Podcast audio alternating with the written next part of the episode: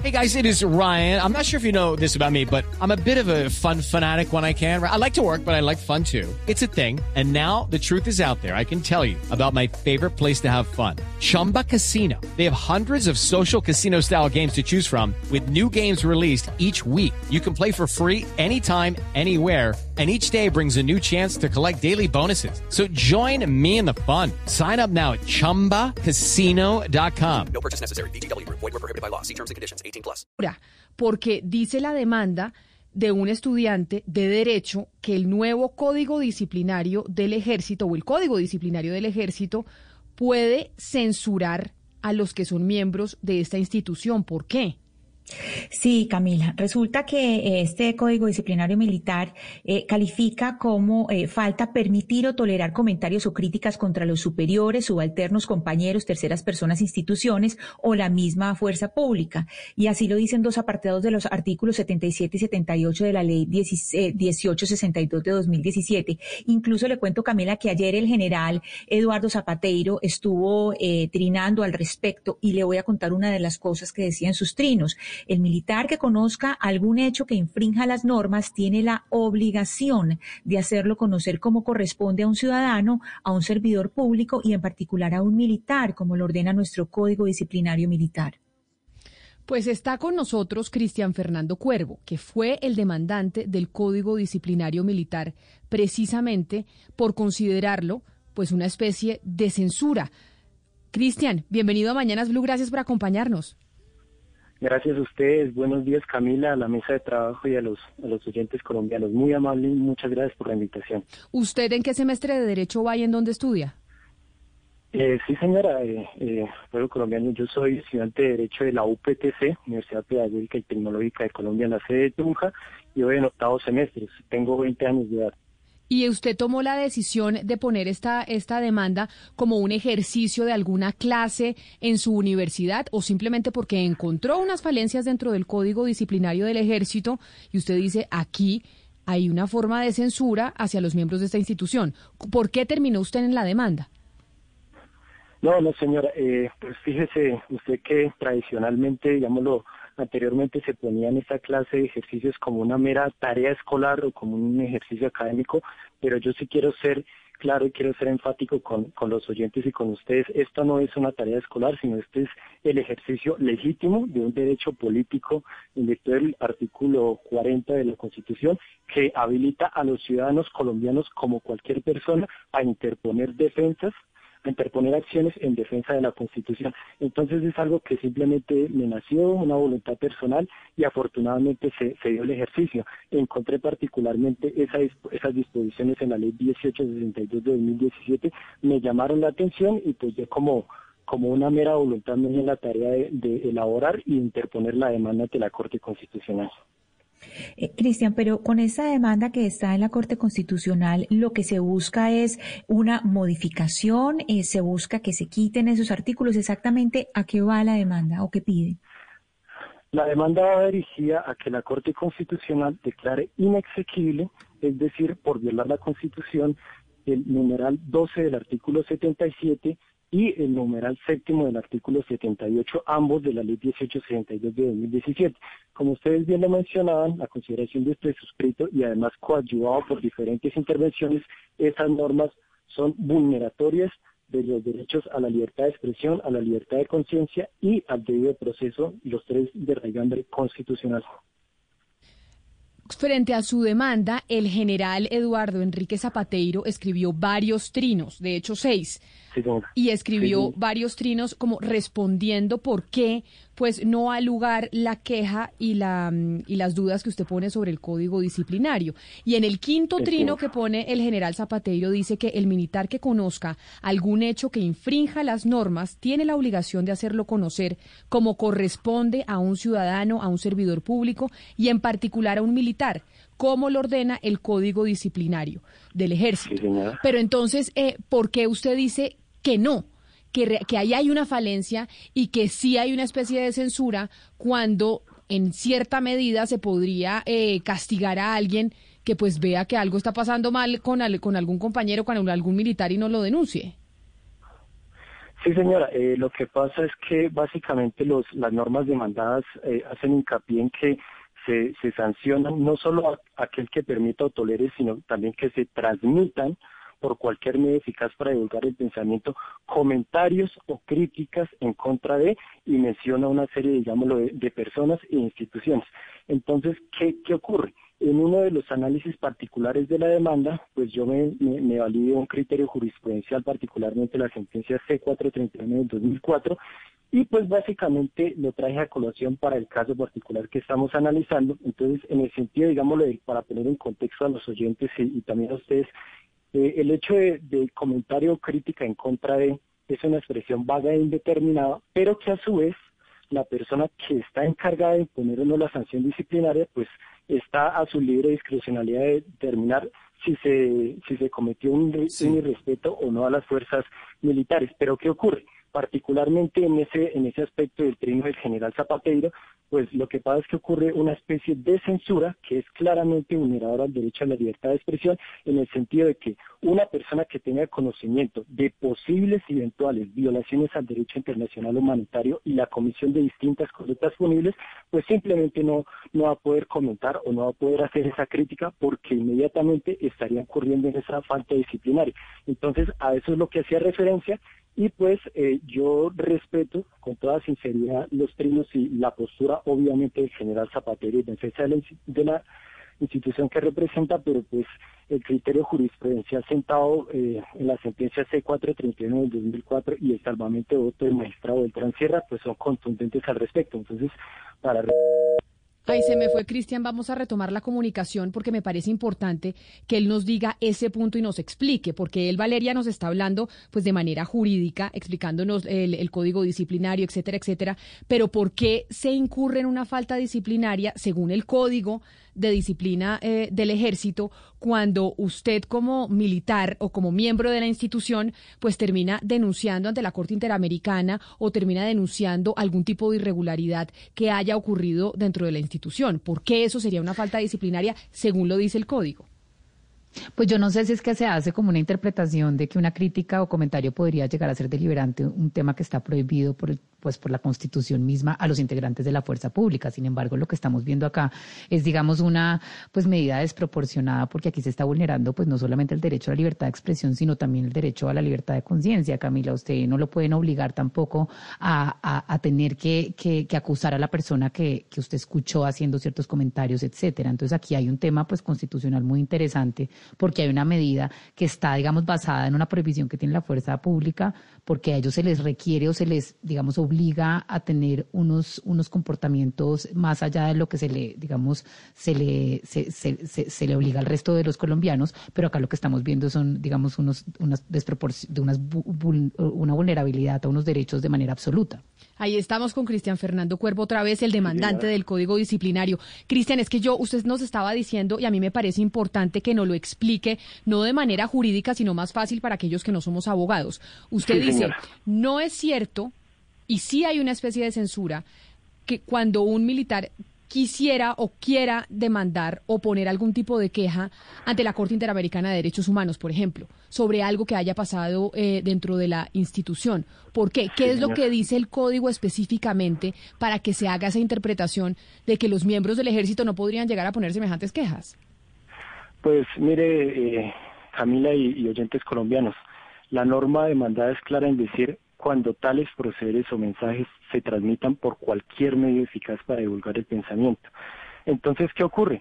Que hay una flagrante vulneración al derecho a la libertad de expresión. Es prácticamente como a los que a los militares les cosieran la boca y no pudieran decir absolutamente nada.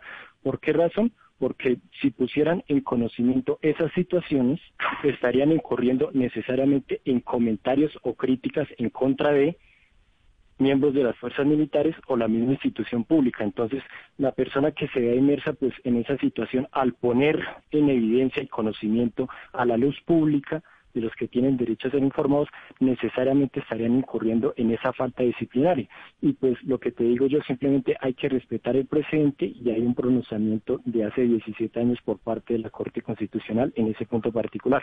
Entonces, la, la, la norma disciplinaria es clara y es por eso que, que pues yo respeto el trino del general Zapatero, pero pues yo tengo mi postura y es por eso que, que se se presenta una clara vulneración del derecho a la libertad de expresión en modalidad de censura previa, cosa la cual es inadmisible.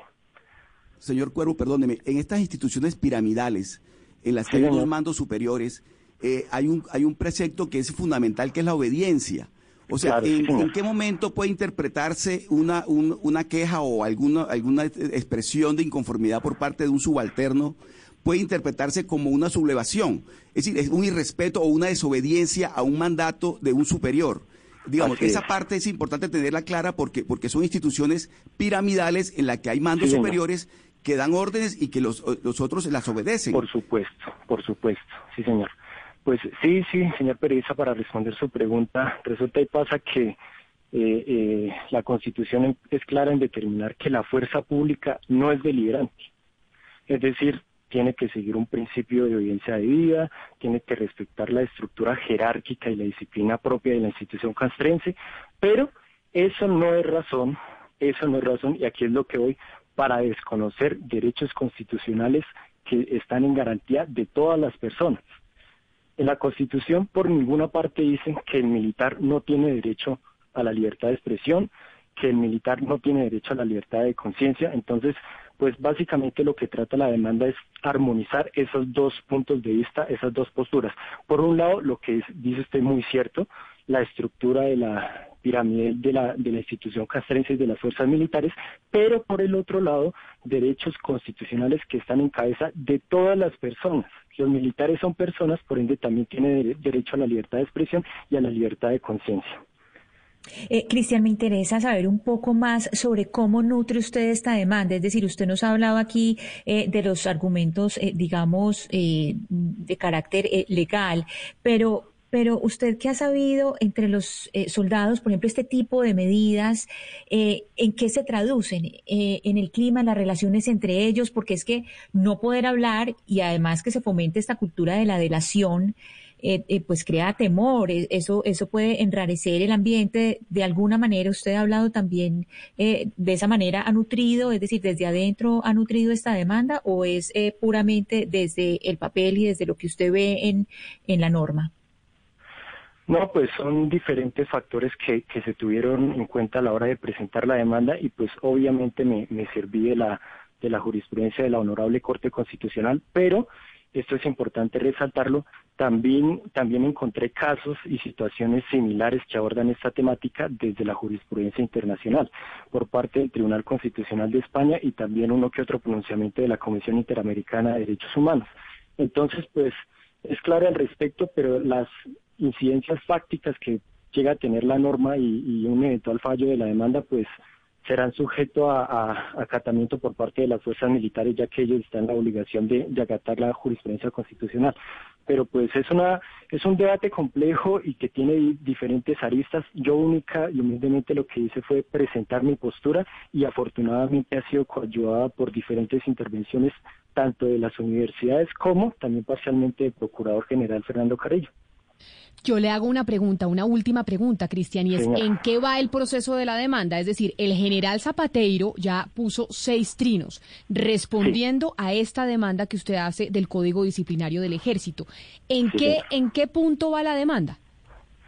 Sí, Camila, pues eh, actualmente el 8 de febrero tiene que haber un, un fallo, un registro del proyecto de fallo allá en la, en la sala de la Corte Constitucional. Entonces, ¿qué es lo que ocurre? Obviamente, como sabemos, bueno, la demanda llega al despacho de uno de los nueve magistrados y ellos son los que se encargan, digámoslo, de analizarla, mirar si es admisible o no, mirar los argumentos y eso. Y pues afortunadamente de primerazo fue admitida ya se dio un largo espacio de intervenciones, citaron a diferentes instituciones académicas, citaron obviamente al Procurador General de la Nación y en especial también le dieron la oportunidad para pronunciarse al Ejército Nacional y por supuesto al Ministerio de Defensa, pero ellos lo hicieron en última hora y pues es bastante dudoso, digamos, lo que tomen en cuenta sus intervenciones. Entonces, básicamente lo que da la demanda es eso, en, el fallo, registro de proyecto, y ya en posteriores semanas tendrá que reunirse la sala plena de la Corte Constitucional, los nueve magistrados, y tomar una decisión respecto al expediente de esa norma en contra del Código Disciplinario Militar. Pero entonces si el general Zapateiro le respondió a usted por Twitter o respondió y puso todos estos trinos, quiere decir que existe una alta posibilidad de que usted pueda ganar la demanda. Eh, sí, Camila, yo creo que, que sí, y, y, vuelvo y reitero, yo soy respetuoso de las tendencias, digámoslo, opuestas a, a la demanda. Se formó un debate, hay una diferente, una multiplicidad de, concepciones al respecto y pues obviamente yo comprendo la, el cargo que ostenta general Zapateiro, como no, es defensor de la institución que él mismo representa, pero pues él se muestra férreo en, su convicción de la disciplina castrense, cosa la cual es viable, pero se le olvida al general Zapatero que existe pues la jurisprudencia de la Corte Constitucional y que la Constitución es la norma de normas por encima de su código disciplinario militar. Y si usted termina ganando esta demanda, si la Corte Constitucional falla a su favor, entonces inmediatamente el cambio que hay en el código es cuál, para ya tenerlo súper claro. El, el, cambio básicamente es la, entiéndase, la eliminación de esas normas. O sea, la inexequibilidad en una sentencia de la Corte significa que esas normas salen del ordenamiento jurídico, ya no se van a aplicar, ya a militares no les van a abrir procesos disciplinarios con base en, esas normas y pues es un, tirón de orejas a las fuerzas militares, o no tirón de orejas, sino simplemente que, que se pongan a tono con la sentencia de la Corte Constitucional y reformen sus reglamentos, miren la manera en que aplican las acciones disciplinarias y miren a ver qué tipo de faltas verdaderamente sí tienen relación con los deberes castrenses. Pues don Cristian Fernando Cuervo, demandante del Código Disciplinario Militar, estudiante de Derecho de octavo semestre con 20 años, pues felicitaciones por, eh, por la demanda y porque como la puso y seguramente en la Corte Constitucional, como ya usted nos contó, pues la están estudiando y probablemente puede terminar usted eh, ganando esa demanda y lo que quiere decir es que si había una falencia en términos de libertad de expresión para los militares dentro del ejército. Así que muchas gracias y estamos pendientes entonces de febrero, porque en febrero es que es la audiencia. Eh, sí, señora, en febrero es como tal el, registro de fallo. No sé si, si respecto a este, este expediente la, la Corte cita una audiencia pública, esperemos que sí, o, no sé, ellos dispondrán. Y pues independientemente de todo, es un ejercicio libre, es un derecho político ciudadano. Esto tiene una implicación netamente jurídica, constitucional, no debe trascender más de ello, por eso no debe dársele un, un tinte político o politiqueo. Y pues, eh, de igual manera, muchas gracias por, por por haberme invitado a estos espacios. Estoy inmensamente honrado de que de que esta demanda se haya prestado para debates, digámoslo, sociales, jurídicos, y pues ya será finalmente el despacho del doctor Linares Cantillo y los nueve magistrados de la Corte Constitucional quienes tengan que tomar la determinación final como guardianes de la Constitución. Claro que sí, don Cristian, y cuídese mucho. Muchas gracias por haber estado aquí con nosotros. No, gracias, muchas gracias a ustedes, Camila, a la mesa de trabajo, a los oyentes colombianos, muchas gracias por haberme escuchado. Que tengan un buen día.